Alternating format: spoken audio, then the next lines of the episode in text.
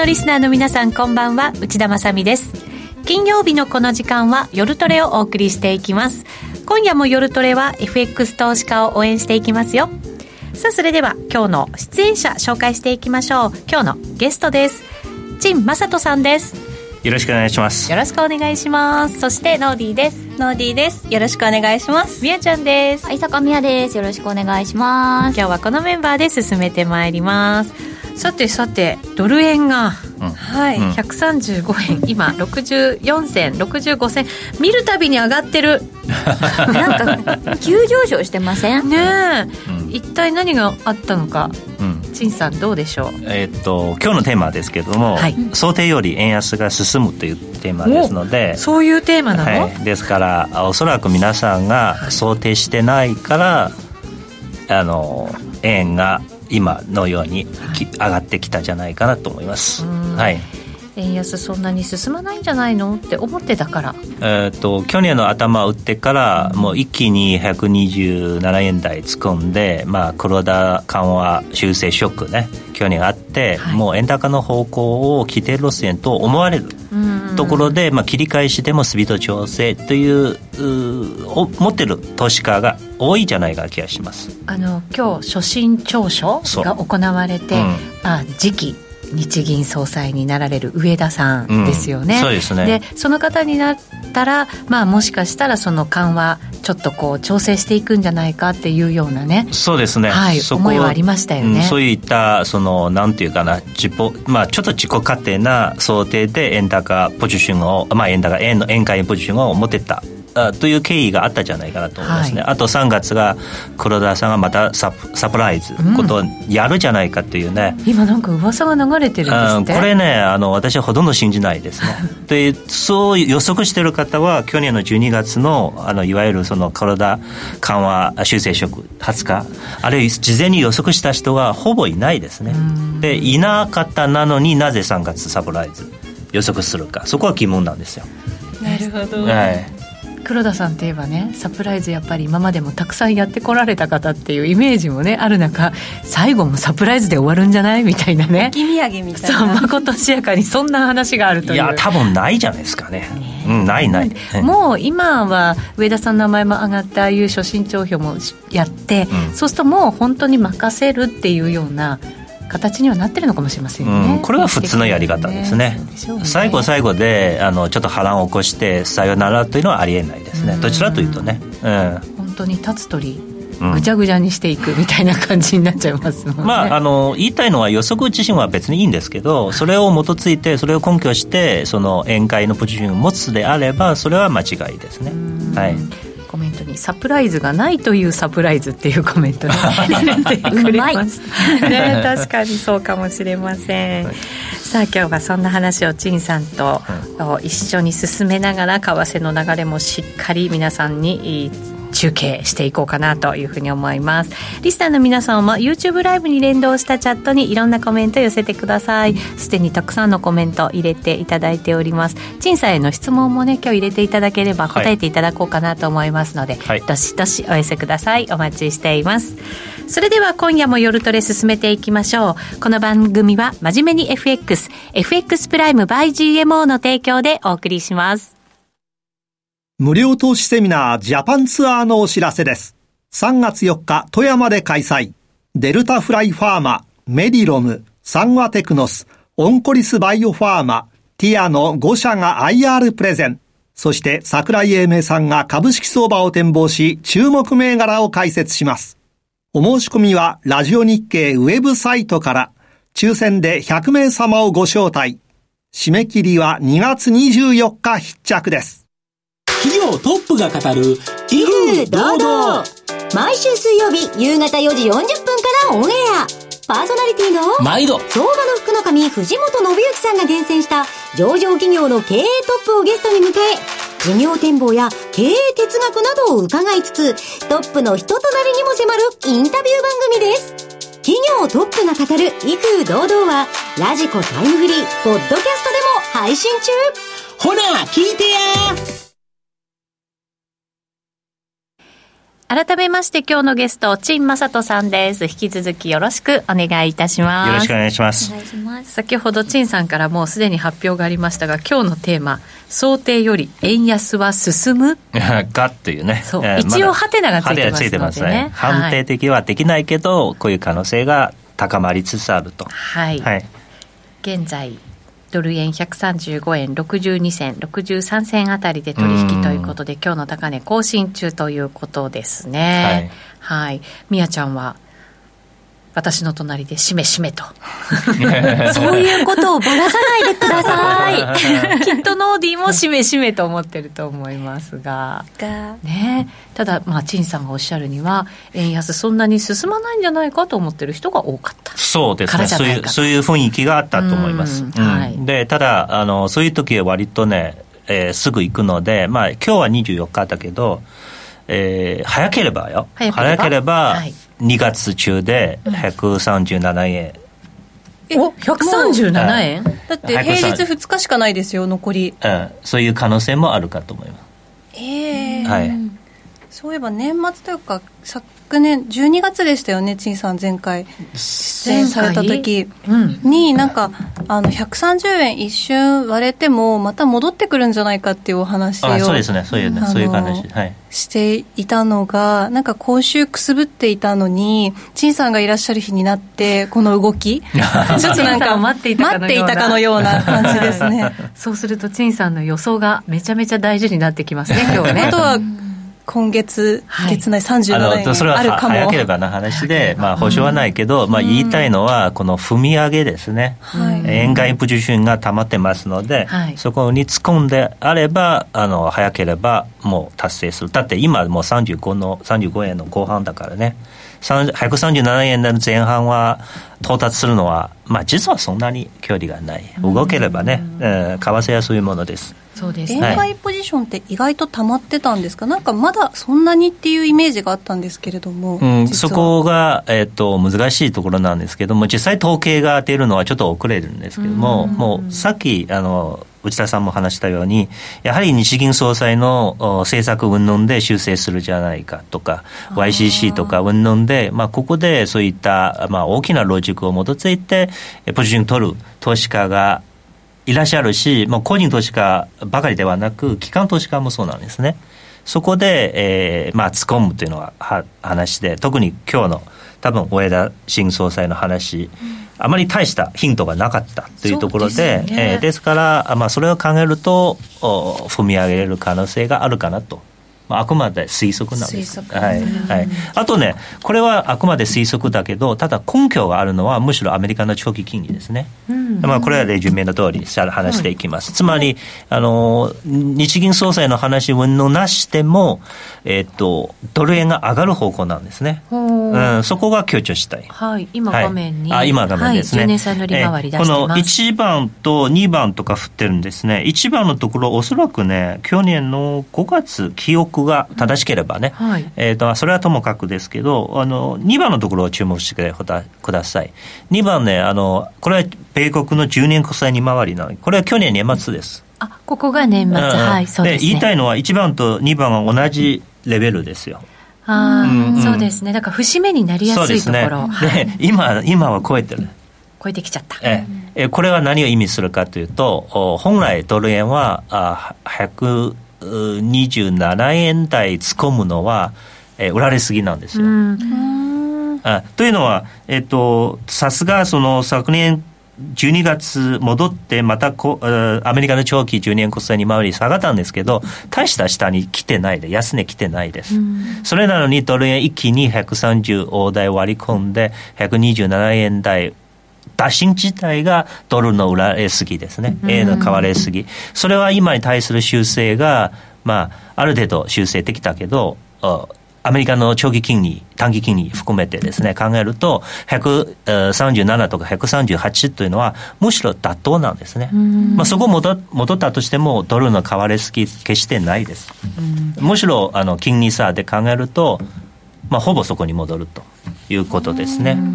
あの先週発表された経済統計なんかもアメリカ結構強いものがあったりとか、うん、あとその前に発表された雇用統計も非常に強い数字で、はい、あのもしかしたら次の FOMC も0.25ではなく0.5の利上げが行われるかもしれないなんていうふうに、マーケットの中では見られてる中ですよね。そうですね。まあ、0.5大幅の利上げ、私自身は想定してないけど、まあ、強調したいのは、その前にアメリカはリセッションあるじゃないかと。アメリカのリセッション。今年の後半は利下げするじゃないかというセンチメントの方が、むしろ主流になったんですね。なりつつあった。だからこそドル売りなんですね。ドル売りのトレーディングアイデアとしては、もう去年の11月、10日から四つに逆 CPI ショックからもうずっとですねあのマーケットを支配してきたわけです、はい、でそこがあの賞味期限切れなんですよ。で今はセンチメントまた変わったけどただあめあの一番のあの相場のそのセンチメント自身ね私はあまり信じない方がいい。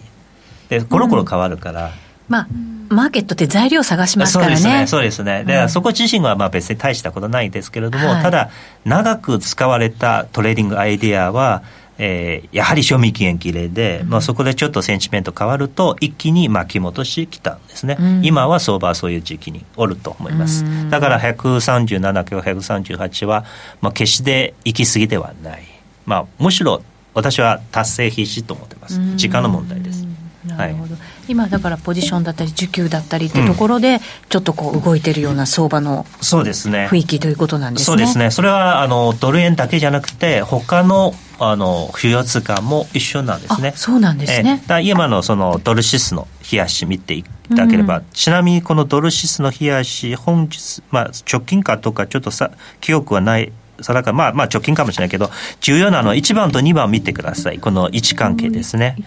えー、これ1番2番対象しているのはさっきの10年国債利回りのチャートですね。ちょっと逆戻りして一回、はい、もう一回比較して、はい。同じ時期を指してるわけですね。そうですね。同じ時期じゃなくて、うん、これで見ていくと、はい、金利が1番と2番同じレベルですね。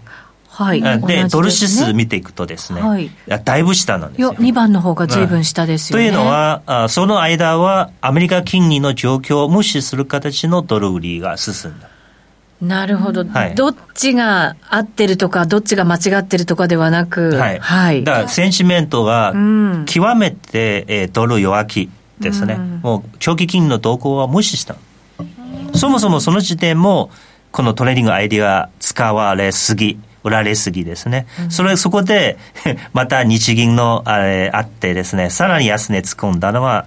あの、まあ、ドルシスも一緒なんですけど、うん、まあ、ここはちょっとね、行き過ぎなんですね。なんかマーケットですごく面白くて、うん、なんかこう、金利とものすごい連動してる時もあれば、そう。突然に離れちゃう時もあって。あの無視するんですね。そうですよね。だからそういう時は、心理は傾きしすぎて、はい、その、いわゆる今年のアメリカリセーションに基づいたアメリカの利下げ、そういうことばかりでトレーディングアイデアしたんですね。で、ふと気づいたときに、おおみたいな、うん、そうですね、ね、現実とちょっと間違えちゃったみたいな。そう。だから、あの、年初来高値更新していくのはドル指数は必死ですね。えー、だまだ更新してないので、えー、まあ、これで見ていくと、おまあ、しばらくはドル上がりそうですね。これはドル円だけじゃなくて、ドル対ユーロも対ポンドもそう。これ、こう決めつけちゃいけないんでしょうけれど、今日この見せていただいたまだ2つのもの、ドル指数とその10年債の利回り、まあ、どっちかといえば我々は10年債の利回りを基本に見ながら、じゃあちょっと行き過ぎてるなっていうのを、このドル指数とかで判断したりするっていうことができるんですかね、そうするとトレードにおいて。やっぱり、あの、お互いにこうダイバージェンスの傾向が強くなってる時期は、やっぱり、えー、10年国債はどこにおるかという、もう一回チェックした方がいいですね。やっぱり長くはこう大きく乖離するのは難しいですね。はい。はい、まあ、特にその今のそのアメリカの、えー、利上げ、えー、利上げのピークアウトするかとかという皆さんが非常にこう大事なトレーディングアイデアとして扱うときはもう米中米国の長長期、短期賃金の動向、非常に重要です、普段よりはさらに重要ですね、うん、えー、そういうことですね、はい、このドル指数が今年の高値取ってくるとなると、やっぱりさっき陳さんが言った137円もっていうところが、不自然ではなくなるわけですね、うん、あのドル円はもう年初来高値更新したので、ただ、あどちらかというと、ああと黒線の話しますけれども、基本は円は主要通貨、外貨の中に一番弱い通貨のこの役割、また復帰したじゃないかな気がします。ね。だからこそ、あまあ、これは断定的ではないけど、個人的には140とか142まで進んでもおかしくない。と思ってます。なるほど。はい、まあ時間的なね、そのね。そうですね。もうちょっとね、ねあの多分あのこれから桜咲いてなあのちちちちてくる時期はまあ4月。はい、あまあそこで考えると、まあ全然ですね。あのサプライズではないですね。うん。春先にももしかしたら140円台も視野にと。そういうことを確保した方がいいですね。はい。うん。なるほど、はい、分かりました、はい、はい、そして次が RSI で見るトレンド転換、こちらも示唆したいたとこちらもドルシス。ねきっと、うん、ドルシスですけど、これね多分先週末までの値動きしか反映してない、うん、で今週の値動き反映してないです。ただ、えー、話は理屈は同じですね、えー、言いたいのはもう実際トレンド転換されたじゃないか気がして、えー、これはやはりですね今ドルこの去年の頭打ってからずっと下げてきて、一旦ね、えー、2022年、去年の5月の末の安値割り込んだんですね、一時期、うん。はい、年初来、年初来の安値ですね、一瞬ぐらいですね。一瞬ぐらいですね。この2022年の5月の末の安値に対応する RSI 見ていくとですね、うん、これはもう、ブルートレンドにおけるレンジ、こう RSI 自身レンジあるので、うん、このレンジの一番深い押し目のところは一番で指してるんですね。はい、でそれは何意味するかというと本格的なトレンド転換することあれば RSI は必ずこの一番の位置を割り込むわけです。はい、じゃあこれ遡って見ていくといつ終わったかというと実は2022年の11月の10日、これはいわゆるあれですねあの逆 CPI ショック。ああ、なるほど、はい。そのドル売りのアイディアとしては使われる時ですね。はい。で、その時見事に RSI はこの一番のレベルを割り込んだ。うん。うん、だから、ペアトレンドに転換したということですね。で、今はブルートレンド復帰したじゃないかという話あるんですけど、この2番のところを見ると、これは1月確かにあの年初来の高値だったの6日だった気がしますね。うんうんうん、で、えー、そこが実はこの弱気変動レンジが一番高い値段ですね。はい。で、そこは参考ポイントとして再度上回ってくればトレンド転換する可能性大きいので今見事に上回ってます、うん、だから大まかにトレンドはまた強気トレンドに転換したんじゃないかと思います、うん、うん。そういう解釈です。なるほど、はい、はい、そうすると、このところやっぱりずっと右肩下がりでドル円調整してきましたけれど、うん、それが切り替わった可能性が出てきていると、はい、そうですね。いうことですね。えー、しかもそのドル円の底打ちのパターンというのはかなりこの時間をかけてですね。うん確かに1月18日に地銀の会合あってもうぶんと高値トライしたけどその後は 2,、はい、まあ、2週間ぐらいもう下に横ばいででやっと上戻ったので、はい、これ考えるとドル円しばらく底堅いですね。うんうんうんうん。この後のこう戻りのスピード感みたいなものをどんなふうにイメージしたらいいのかなと思うんですけどね。うん、あのだいぶあの黒線もそうなんだいぶ底固めの時期があったわけですので、はい、戻りは今早まって、まあ、今みたいなこうスピード速いというのは、むしろ当然ではないかなと思って、はいまあ、そ、ね,、こで単にも137ってことですもんねもしかしたらね。これは保証はないけどそれはあくまで、はい。まあ、ある意味では私のポジントークですね。僕ドルは勝ってるわけですので。はい、なるほど。早く早く上昇して。早く戻ってくれ。気持ちはわかります。はい、はい、そういうことです。はい、はい、そうするとじゃあもう一気に152円まで上がったところでその後調整を続けてきたものがまたちょっと新たな相場入りということにね。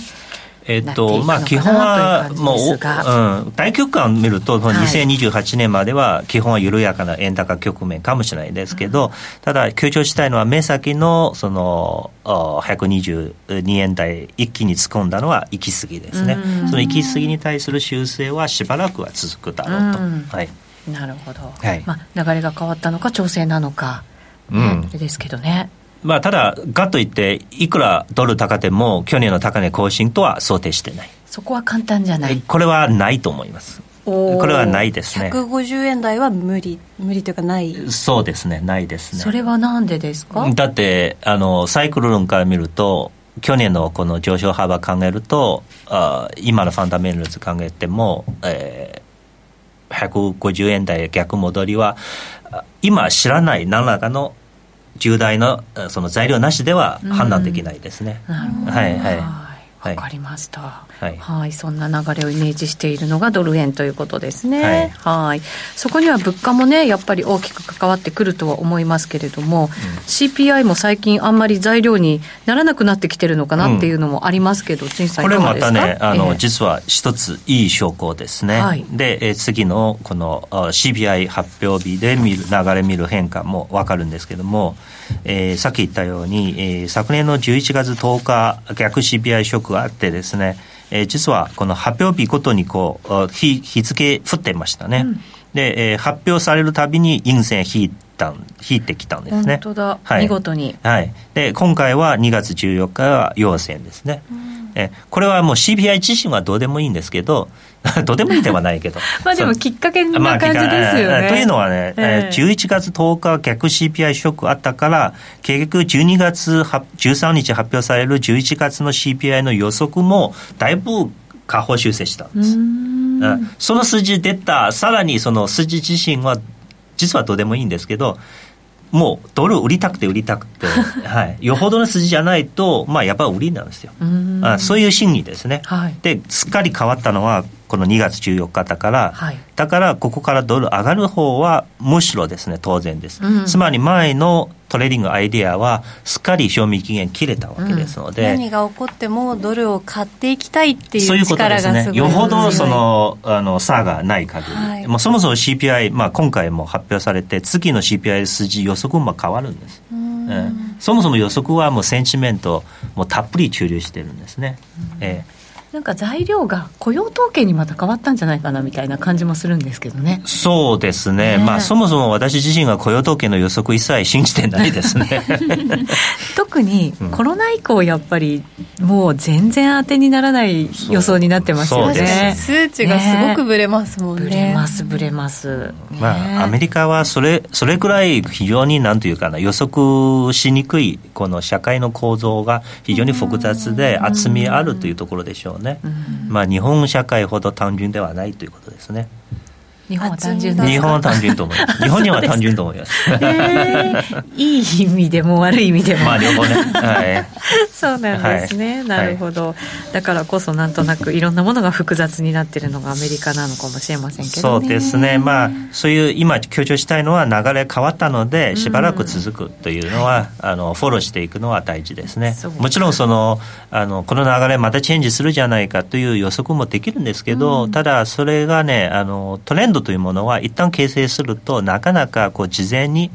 えー、サインなしで判断難しいので徹底的にフォローしていくですね、うん、何かよほど大きなニュースがない限りはこの流れに乗りながら様子を見ていくのが基地っていう感じなんですかねやっぱり。そうですね、まああの私はすごい過激な言い方するんですけどトレンド先でニュースとかファンダメンタルあとあと追う形に、えーその鳥先か卵先か、うん、あ必ずしもその因果関係分かんないんです、ね、まあそうですよね。まあでもトレンドに逆らっちゃいけないってことですね。そういうことですね。結局ね、はい、だから今はドルの上値余地を予測した方がいい、はい、まあ例えばその、うんえー、レベル感でドルを打ってみたいのはちょっとやめた方がいいですね。はい。うんうん。わかりました。ちょっといろんなところに刻んでおきます。で、やっぱり時としてちょっとなんか、逆をやってみたくなる時もあるんですよね、ね。あります、あります、えー、でも注意と、うん、うん、そのレベルで判断すると、やけとするっていう、私もあの今でもミスするんですよ、どうしても人間はそうなのね。うん。えーなんとなくねトレンドの最初から捕まえたいみたいなね、うん、欲もあったりするので。そうですね、ね、やっぱり、はい、えー、サインなしでは勝手に判断しない方が一番ベストですね。はい。わ、うん、かりました、はい、次はユーロですか陳さん？そうですね、うん、まああのクロス円やはり言わないといけないので、はい。うん、で、えー、今日は強調したいのはなぜそのタイトルつけたかというとどうやらですね、うん、あのユーロ円とか主要クロス円の方が底打ちしたパターンが非常に鮮明になってきます。クロス円って結構でもこのドルがなんかこう、どっぽ高みたいな状況になると、うん、なかなか難しくないですか、そうですね、ストレートでね売れ、売られちゃったりするじゃないですか。そうですね。えーと、うん、もしかしたら、そのクロス円をメインで見ていくとですね、で円安の余地が大きいであれば、えー、逆に言うとですね、あの今ドルが上がってますのでドル切り替えしてますので、えー、このドル高のこの受け皿がやはり円安、円売りじゃないかと、うん。はい、逆にユーロ売り、ポンド売り、少なくともスピード感は、円よりはあの大きくないとか、強くないとか、うん、そういう可能性が大きい。ただ、高の受け皿がクロス円になる？要するにその円売りの方によりですね、はい、そのスピード感を持って体現されて、はい、え他の主要通貨は、まあ、ユーロも売られる、ポンドも売られるけど、スピード感はちょっと遅い。うん、そうなると、クロス円の方が上に上げ上がりやすいです。うん、そういうパターンは出してるのは今のクロス円ですね。はい、ええ、例えばじゃあユーロ円から見ていきましょうか。うん、うね、今のユーロ円このまあわかりやすいというとですね、一番大陰線下に突っ込んだのはえー、これは黒田緩和修正ショックですね。このレンジの中に突っ込んだのは。あの、12月の時ですか ?12 月の20日ですね。はい、えー、ここは、あ一旦積んで、もう一回安値更新したのはユーロ円ですね。えー、これ、もう一回安値更新したんですけど、で、次はもう一回安値打診したのは安値更新できなくて、その逆に戻ってきたところは、まあ、少なくとも3つ、3つ高値あったんですね。で、それ見ると、この立派な安値圏のレンジ形成したんですよ。はい、なるほど。なかなか下がりにくいぞと、うん、下げさせてくれないぞという確認ができたわけですね。はい、そして今上にブレイクしたんじゃないですか。なんとなく上に、レンジの上に定着しているように見える。今が、ユーロ円が143円36銭、37銭あたりで問題ないということですね。上に定着してる。ね、はい、うん、で、なると、このレンジの倍返して計算すると、最短点もまず昨年の12月20日、黒田緩和修正食費の大陰性の高値を更新していく、うん、それさえ更新することあれば、ユーロ円は強気基調に戻っていく、はい、そういうことを考えるとやはりねドル高の受け皿は円売りです。でしかもユーロ円クロス円で、えー、ありながら実はインターバンクマーケットで直接取引されるクロス円ですね、はい、ユーロ円は。随一の、はい、でそう考えるとやはりユーロ円の上値志向。ユーロ円の上値余地というのはそのまま円売りの上値余地につながって、まあ、ドル円は想定より進行するじゃないかと思ってます。なるほど、ドルが買われたとして、ユーロドルがだから下落したとしても、円が売られるからユーロ円も上がっていくってことですね。そういうことで、スピード感が、あのやっぱりドル円ドル円の方が強いから、えー、そうです、はい、そういうことですね、そういうことが暗示されてるのは、今のユーロ円で、私はそういうふうに解釈してます、はい、えー、だから個人的にはユーロ円も買ってます。はい、はい、それもポジションですね。はい、え。ー、というのは、ユーロ円は、えー、ドル円ほどではなくても、買った場合はスワップポイントは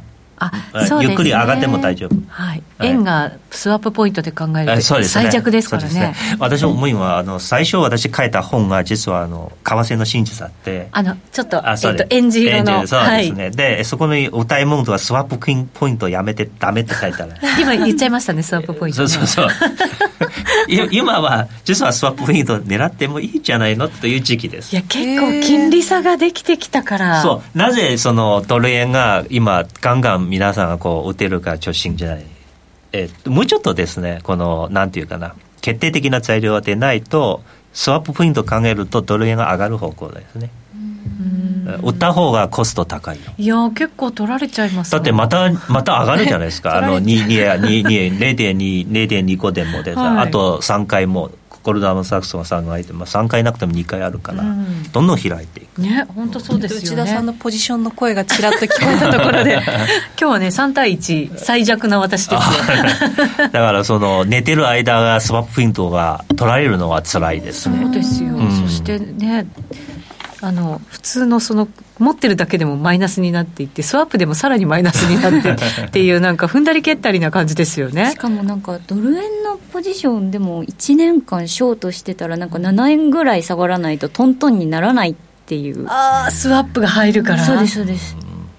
そら持てないですね。そうかもしれないですね。うん。まああのスワップメインで取引は数千してるわけではない、はい、ええただあの日米金利差拡大している状況の中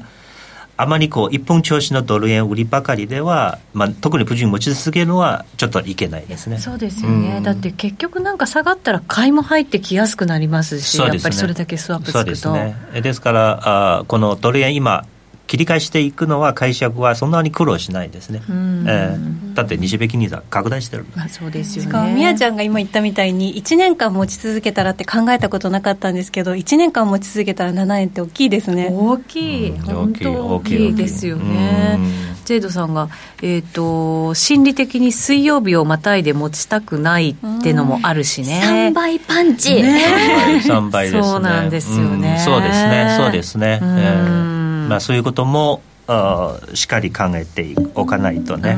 えー、まあ黒線もそうなんですね。だってユーロも、ね、まあ、ポンドはそうかもしれないそうではないかも。ユーロも5ドルもこれからも利上げ方向ですね、いやそうらしいですね、あの5ドルもあのこの前の,、あの会会合があって、そんな感じのね、ねコメント入ってましたよね。あのポンドだって連続10回利上げですね、うん、えー、それでも金利、スワップ金利差結構ありますね、まあ、ドルほどじゃないけど、うん、でスタグフレーション懸念みたいなものが出てきちゃってね、ちょっと大変ですけどね。そうですね、そうですね、はい。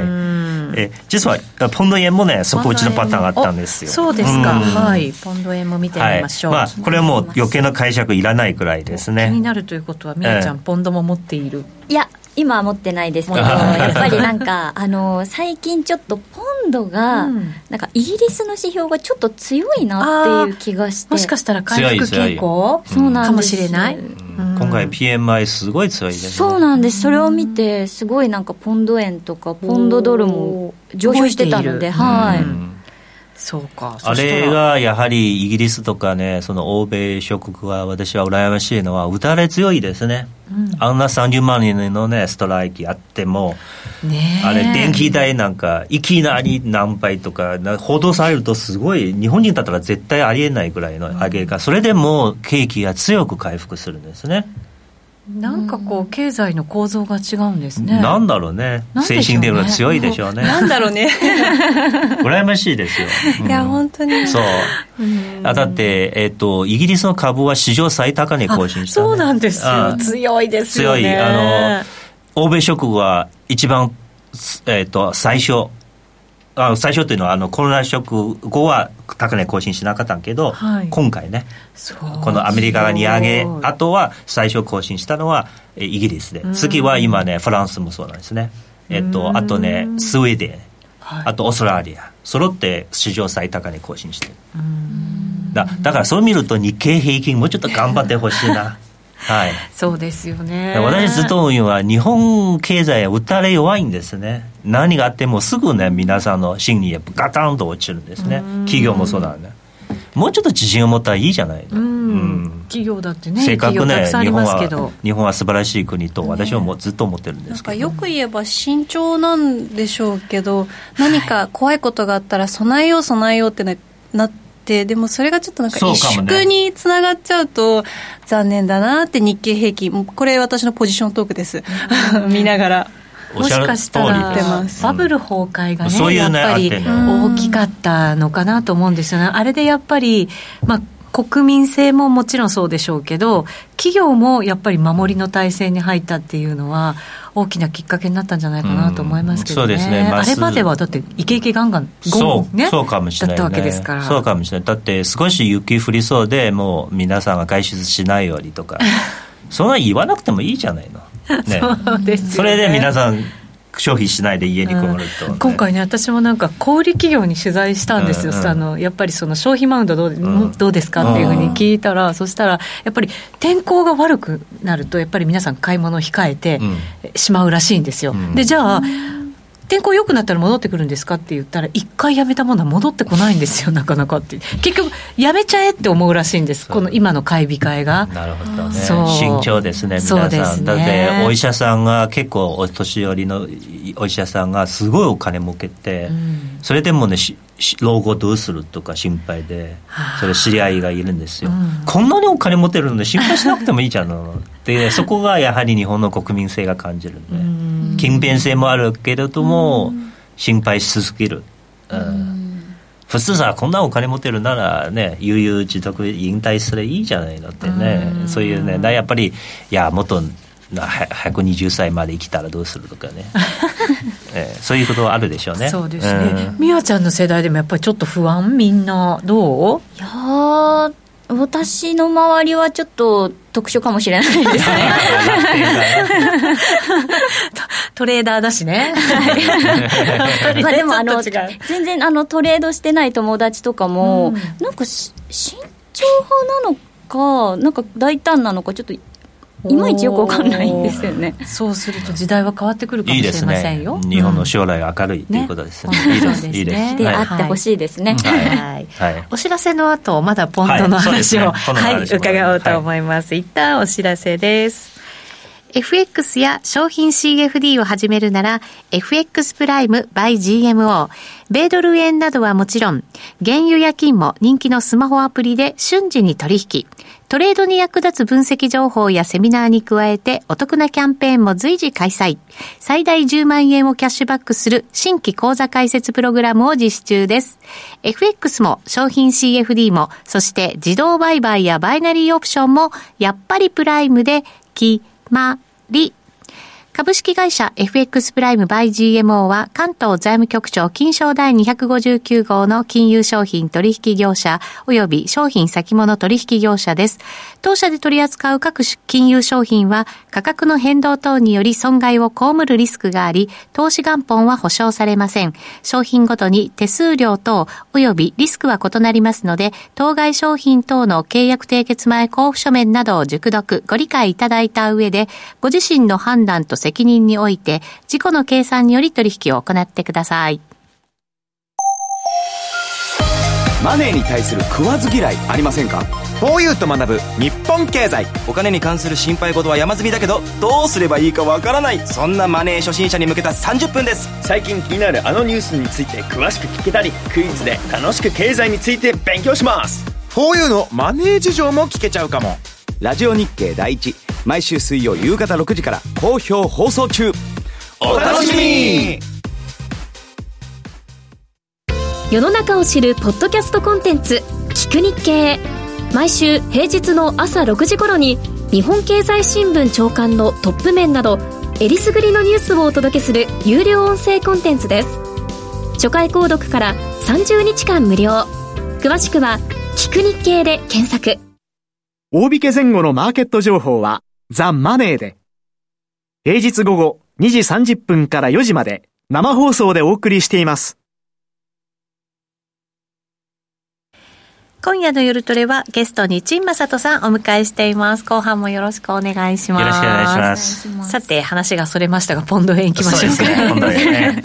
ポンド円の構造なんですが、はい、これもさっきユーロ円とそっくりですね。はい。えー、まず昨年の12月20日、えー、黒田あ緩和修正ショックがあって、下に大きく突っ込んだんですね、大陰線、はい、で。それは私としてもサプライズであったんです。それは間違いないですけれども、そこで観察すると、もう一回安値突っ込んだのは、まあ、ユーロ円も同様ですね。うん、えー、ただし、2番底があ形成されて、これは安値更新しなかった。それで戻ったところは、まあ、大体上の今のそのレンジの上限ですね、うん、書いた横の線で示されたように、まあ、抵抗ゾーンがしっかり確認されて、え直近においてこれをブレイクしたわけです。はい、実はですね、この安値圏のタムチャイのこのパターンですね、えー、例えばあのダブルボトムとか、うん、えー、あるいはですね、複合型のヘドアのシュルダーの逆のボドムとか、はい、そういうちょっと無理やりの解釈もできる、うん、でもう一つ見方としてはさっきユーロ円も一緒なんですけど、えー、結局安値圏のこのレンジが2か月かけたんですよ、うんうんうん、で大体ねマーケットのそのなんていうかなルールっていうのはえー、底打ちにしても横ばいにしてもこの時間が長ければ長いほどブレイクした後のモメンタムと方向性がより鮮明になってくる。なるほど、はい、だからポンド円も上がっていくではないかと思って、で、えー、その昨年の12月20日の大陰線の高値ですね、えー、ブレイクしていく、つまりこの陰線を否定していくっていうのは、時間の問題ではないかなと思います。で、ポンド円の場合ですね、ちょっとね、この値段がちょっと高いですけど、はい、えー、ちょっと時間かかるかもしれないんですが、あの、私は、あの、時間の問題と思って、えー、元の、要するに強気の、変動レンジに復帰している改善性が高い。でそうなると、まあ、しばらくドル円はやはりですね、えー、上上値余地が大きい。はい、で円売りはやはり黒線の基調にえー、なってくる。で、そうなると、そのさっき言ったように、えー、円は主要外貨の中で一番弱いという存在が、実は、あの、去年のマーケットの基調に逆戻りしたんですね。あの、クロス円が、うんドル円に影響を与えることも結構ありますもんね。えっとね、ポンド円が直接そのポンドドルの影響を与えるは難しいかもしれないですけど、はい、ただし、その、えっと、ポンド円がガンガン上がってうちにじゃあポンドドルはもうものすごいスピードで下がるかというと、うん、結果的にはそうはならないですね。はい、じゃないとプロあのクロス円のその原原則には違反するので、そういう考えてると、やはり円売りの方が、さっき言ったようにドルの切り返しの受け皿になる、うん、え円売りの方ですね、はい、うん、そういう可能性が大きい、えー、このポンド円、今のこの安値圏のレンジに対する上値、えー、ブレイクして、もう上また上に定着してるわけです。今多分おそらく定着してるので、ポンド円の今のレッドでもね、定着してるので、それを考えると、えー、やはり我々はしばらくこの円売りのトレンドが進行、えー、やっぱり油断できない、えー、あまりこの戻ったらじゃあ打ってみようっていうのは、えー、マーケット自身がサインが点灯してないうちはやめた方がいいと思います。はい、なんかあれですねドル円とユーロ円、あとポンド円のチャート比べると、そのドル円の調整が大きかった割には、このユーロ円とかポンド円ってあんまり調整深くなかったんですね。うん、それは、えっ、ー、と、要するに、えー、ユーロドルとか、ポンドドルの関係変わってる、そういうところもあるんですね。まあ、この意味合いでは、その、例えば、さっきまたスワップ付近の話だけど、別にそれは狙ったことではないけど、はい、例えばゆっくりじわじわ上がってくれたら、まあ、ロングポジション持ってスワップ金利を吸収しながら、あのそれも、まあ、一つの戦略ではないかなと思います。はい、はい。さあそしてオーストラリアドル円。オーストラリアは実はね構造上もっと強い、うんこれって、うん、あの一気にダーンって去年のそうですね、下がった時からあんまり大きく下がらなかったんですね、はい、その後ね。番そにあ、えー、その昨年のその黒田緩和ショックのこの大陰線下に、はい、1回も下回ってこなかった。そうなんですよ。はい、強いですよね。そうねそう考えるとね。で、そこあとは、この、今、いわゆるインサイドですね。えー、ハラミのサインですね。はい。これに対してブレイクは果たして、またスピード調整やって、またじわじわ高値更新したから、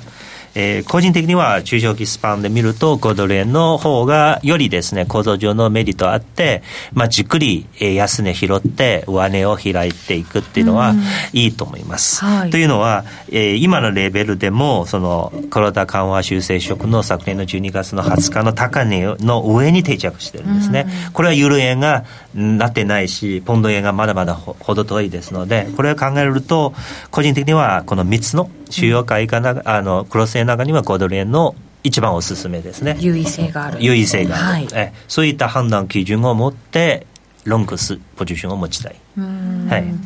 オーストラリアもまだね物価という面では落ち着いてないのかもしれませんけれど中国との関係がちょっと改善に向かってるなんて話もありますけどね。ね中国ね、もともとあのオーストラリアはその、えーと、コロナの原因、発生地を究明しようとと言って中国の怒りを買って、はい、えーと、石炭とかねストップしたんですよ。はい、であの多分習近平の命令だね。で結局ストップした後分かったのは、はい、自分困るのは自分と中国。今あのやむを得ずまた解除したんですねだから中国の方から歩み寄った感じがねすごいしますもんね。そうですね。だからすごくオーストラリアの新聞に化かされてる。あそうなんですか？あんなにいじめできたのに今さ、まあ、密かにまたなんかね求求めてきたんですよ、いや売ってくださいと言ったい禁止したのはお前たちだろという、ね、オーストラリア人がガンガンだけど。ちょっとでもね立場がだからねオーストラリアのが上になんかこう立てそうな感じですよね、うん、それだけ聞くとね。ね。中人としては恥ずかしい、うん、そうなってくるとでも5ドルより強いですね、ねのあのファンダも強くなってくるんですか、うん、ってよくなりそうですか？ってジェイドさんが入れてくれて、うん、オーストラリアのファンダ、うん、あの基本的にはオーストラリアは資源国通貨ですので、はい、まあ、中国買ってくるともう笑ってお金数えるくらいですよ。笑ってお金数えるっていいですね、はい、これねあの本当にねそう思う。だって向こうはその資源が豊富でかつねあんまり掘る掘るコストかからない。で出た鉄鉱石とか石とか、そのてあの石炭とかみんなねこの輸出だよね。レベル高いそうなんです、ね、中国もいっぱいあるけどレベル全然違う。だから本当にね生まれてあの恵まれてる、うん、何もそんなにもう働くても利益に取るわけ。なただ羨ましいみたいな感情が頭の中を。なんかやっぱり資源がある国と日本みたいに資源のない国だと全然違うんだなって今回思わされましたよね、ね、だってアラビア人何も働いてないですね、石油は 何も働いてないはちょっとどうかなと思う。そういうイメージイメージ。あの石油の、まあ、原油が売れたお金で財政がっていうふうになるってたね時期もあるわけですからね。そういうことですね。まあ羨ましいですけど、はい、まあ我々はせいぜい5ドル円買うくらいかな。せいぜい。そこから享受しろと。そうですね。そうです、ね、おこぼれを、うん、その為替を通じていただきましょう、まあ、でも投資ってそういう意味がね、あるわけですからね、他の成長をあの、しっかりとね。支柱に入れるっていう意味にもなるわけですから、あの最近ちょっとうちの家内のクラスメートもね、オーストラリアもなもう30年行ってね。あそうなんですね。日本に遊びに来て、はい、あのご馳走してあげて、まあ、旦那さんオーストラリア人だけどやっぱ向こうの生活は日本と違ってすごいこうなんていうかな余裕感たっぷりですね。羨ましい。まあ、そんなに働かなくてもゆったりとした感じ？ゆったりとして豊かな感じなんですかね？豊かな感じ。給料高いですよ、あ、うん、そうですか、そういえばなんかオーストラリアの農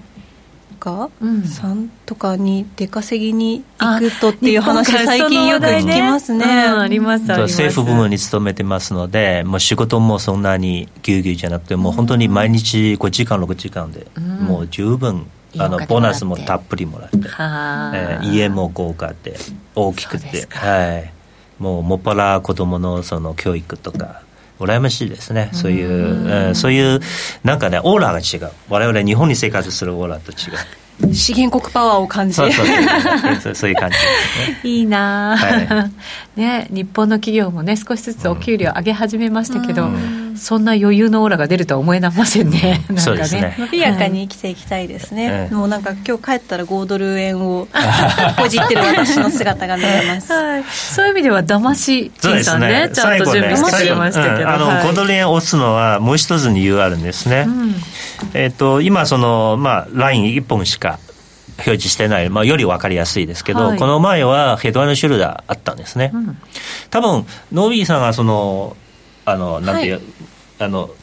ここにいらっしゃらない時一回あったんですね、はい、12月の時ですね。そう。ですね。その時言ったのは、はい、えっ、ー、と私言葉は間違って直してくれたの。生病法の大怪我のもとっていう言葉は言ったんですね。ああありましたねありました、でその時私は指摘したのはこれはヘドアンシュルダーのトップと見なしたら、はい、これは間違いですよと、うん、で結果的には一回突っ込んだのは実はそのサプライズのサプライズの時だけですよね、そう分からなかった、うん、これはあの黒田緩和修正色でも突っ込んだら普通さあのこの矢印書いてるようにこのヘドアのシュルダーの安値というのはだいぶ下なんですよ。はい。でそこが大事なポイントですが昨年の12月の20日の安値一回も割らずに戻ってきたわけで、うん、全然遠いまま戻ってきた、うん、うん、で時間かけて戻ってきたので、言いたいのはこのサブライズ的な下に突っ込みは騙しである、うん、それでロングポジションがだいぶね一掃されて、はい、新たなショートポジションが入ってきてもおかしくないんですが今戻ってきたのでショートポジションが困ってる直面、だから上がるじゃないかと、うん、そういうことです。なるほど。で騙しほど正確なサインでなではないので個人的にも5ドル円の、えー、ああ5ドル円のポジションを持ってます。ロングポジションね、まあ、今日はちょっとポジポジショントークは多くてすみません。そういうこと小さな持ってるねポジション中心に解説を、ね、だからあのなんていうかな。バイアバイアスかかってますので、皆さんもこの辺配慮した上で話聞いていただきたいと思います。なるほど、はい、はい、ご自身の判断もしっかりとそうですね。入れていただいてね。はい、そうですね、はいまあでもちょっとクロス円も面白そうですね。うん、ねそうですね。はい、うん、はい、しっかりと狙っていけたらなというふうに思います。はい、さて陳さん来てくれたんでちょっと中国の話も少しね、はい、聞きたいなと思いますけど。いやため息ですね。ため息はい、悪い方向に行くでしょうね。それはどういう意味でですか？うん、まずその習近平のこの独裁政権が、もうしっかり確立してますので、うん、えー、台北講和じゃなくて台北対立路線を取るじゃないかと。今もなんかあの半導体とかをねアメリカがすごい締め付けてなかなかこう中国では苦しい状況になっていくんじゃないかと思われますけどどうなんでしょうね？えっとねこうもうここまで来たので、まあ、例えばあの中国の政府が降りてじゃあ仲良くしようと呼びかけてもアメリカは多分安易に信じてくれない。アメリカ側が信じない、なんか中国のメンツの問題とかなのかなって思った、いや中国ねメンツよりも、うん、中国は本音としてはアメリカいつかこう自分の力ついた時はアメリカ叩くっていうのは常に準備してる、うん、もう100年以上の計画かもしれないけどただ、うん、あの今力が弱いのでさっき言ったように半導体とかね技術握られてるので、えー、できればそこはあの中国はこうこう技術把握するまではなんとかこう関係を維持しようとしてる、ただアメリカはこれを分かってるわけだこういう隙間は与えないですよ。だからもうアメリカはもう逆戻りしないですね、うん、これはもう共共和党にしても民主党にしてもどちらに政権になってもアメリカ人の総意としては中国はもう一番危険な競争相手というのは分かってますので、もう安けるというのはもうアメリカの総意ですね。だからもう習近平もおそらくこの軍事演習ですか？あのロシアに対する近く決定するんじゃないかという噂出てます。そうですでそうなるともう決定的に中米は対立します。うんさらにやっぱりちょっと悪化してくる、うん、そういう可能性が大きいというのは今の見解ですね。おそらくねいろいろ情報出てきたんですがこの可能性が極めて高いですね。ロシアに対する軍事演習。これは西側諸国としてはこれは超えられないの一線ですね。これさえ守ればなんとかメンツでまあ、お互いにねあのちょっと少なく表面上のこの、はい、なんていうかな。パフォーマンスまあ、まあ、表面上のこの最後の最低の礼儀が持って対応できるけどこれを超えるともうロシアと同様になってきます、でそうなると経済制裁とかに場合によっては小さい規模のあの軍事衝突？そういうことも十分あり得るんですね、だから結構ね今ね難しい局面になってきます。うん、うん、なってきますけどちょっと早めにしてほしくないですね。うん、えー、やっぱ波乱してくるので、うん、波乱してくると、うん、どうでしょう。日本も巻き込まれて、うん、まあ、その時円安円高がちょっと言いにくいんで分からないんですけど、ただボラティリも激しいですので、ね、一番最悪の場合は両方ですね。ロングもショットも全部振らされて 可能性が大きいですね。こういうありますね。ありますね、えー、えー、そういうところ。だからあまあもうちょっとね穏やかになんとかね私はプッシュ決済するまでは 習近平は決決断しないでほしい。早早くなってほしくないって陳さんのポジションに対しての話だったんです。そう私のポジション一番大事で。それさえ済んじゃえばみたいなちょっと。それもそれでちょっと。もないけど。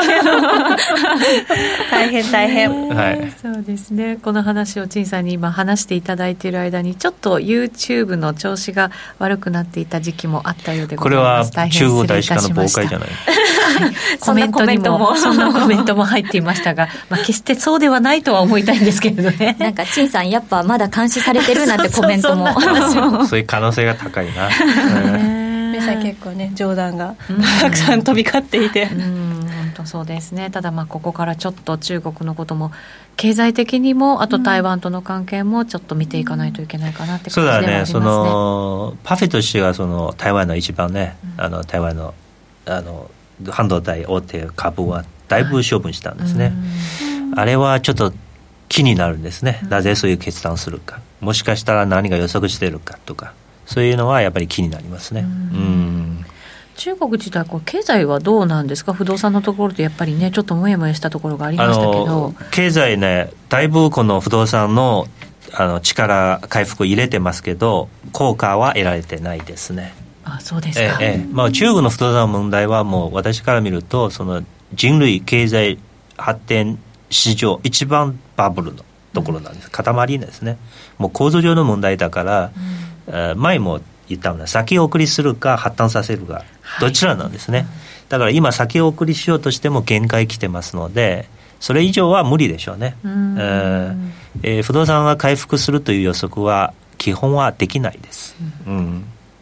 そうするとイコールやっぱりいろんな不動産のそのこう、まあ、売買じゃないですけどそこから得られるお金みたいなものが地方のうん、あの政府のこう財源になってきたというところもありますけどそこがなかなかやっぱり昔のように戻れない、うん、多少戻ったとしても戻れないです。あとこの3年間がいわゆるそのコロナ対策で地方は財政はもうマイナスになってるねみんな、うん、えー、厳しいこうコロナゼロ政策で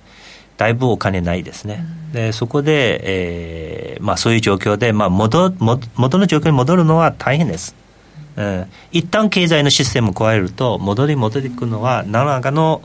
大きなきっかけないと難しいですね、うん、これはあ、まあ、今の中国の指導部が本当に分かっているかどうか疑問なんですね、うん。えーこれ不動産のあたりの問題ってまずいぞまずいぞとは言われているけれども陳さん的にはまだこう大きく崩壊すでに崩壊しているみたいな感じじゃなくてこれからまだ来るっていう感じですか？あの中国の不動産問題は非常に複雑で、はい、まああのこう簡単にまとめられないんですけども、基本的にはですねそのなんというかな限度まで来た来てるんですね、まあ、例えば日本はマンション高い高い言われるじゃないですか。マンションが高くても東京の一等地でもいわゆるパワーカップルであれば年収の17倍18倍もせいぜいだけど中国の上海とか北京とかも年収の50倍60倍ですよ、うん、もう買えないですよね、うん、で、えー、そういうとこまで来たからもうあとはもうピークアウトして下がるしかないです。で一旦下がるともっと厳しいのは日本のマンション例えば今1億買った。で今時価計算すると7000万しかない銀行はこの3000万の差を返してくれと言わないですよ、うん、中国の場合は1億買ったマンションが実価7000万になると3000万の差は銀行から返してくれと。あそこ担保分が減っちゃった分返してくれってすぐ来るんですね。だからそういう厳しい。そういうそういうシステムだからで 一旦こうピークアウトするとあと下にちょっと下向いたらもう大変です。そこからだってもうね転がり落ちるようになって、うん、そうするとでもこのところやっぱり土地とか建物とか結構下落してきたところがありましたから、うん、そういうふうにやっぱり迫られてる人たちがたくさんいるってことですか？もういっぱいあの押し押されて競売出たマンション数がいっぱい出ますそれって為替にどう影響してもうちょっと爆発的になっちゃった時にそのチャイナショックとかって過去にもあったじゃないですか。ドル円とか他のところにもどう影響してくるのか、えっと、人民元ね完全に自由多感じゃないので、しばらくね、はい、安定と思うけど、ただ、うん、あの、いずれね、いずれは維持できなくなる。うん、で、えまあ、中国はもう広いから、こういうところは、まあ、何回も何回も出たんですけれども、まあ、なんとか延命してきたから、ここまで来てさすがですね難しいじゃないかな私の見方であります、うん、ど。こかで一気に分割する。だからあの早く自分のポジションを安全に決心してから そこに最終的にたどり着くんですね。なるほど、はい、まあリスクはまあ、常にあるですね、常にあるね、ね、中国発ももちろん考えておかなきゃいけないよ、だからあの、ね、ポジションあのうまくいった時も必ずストップロスは大事です、はい、何が発生するか分かんないからね、えー、常に入れておくっていうのが大事ですね、はい、うん。YouTube ライブちょっと調子が悪い時間がありました。大変失礼いたしました。この後延長戦行いたいなと思いますので時間ある方ぜひぜひ引き続きお付き合いいただきたいと思います。今日のゲスト陳正人さんでした。ありがとうございました。ありがとうございました。この番組は真面目に FX FX プライム by GMO の提供でお送りしました。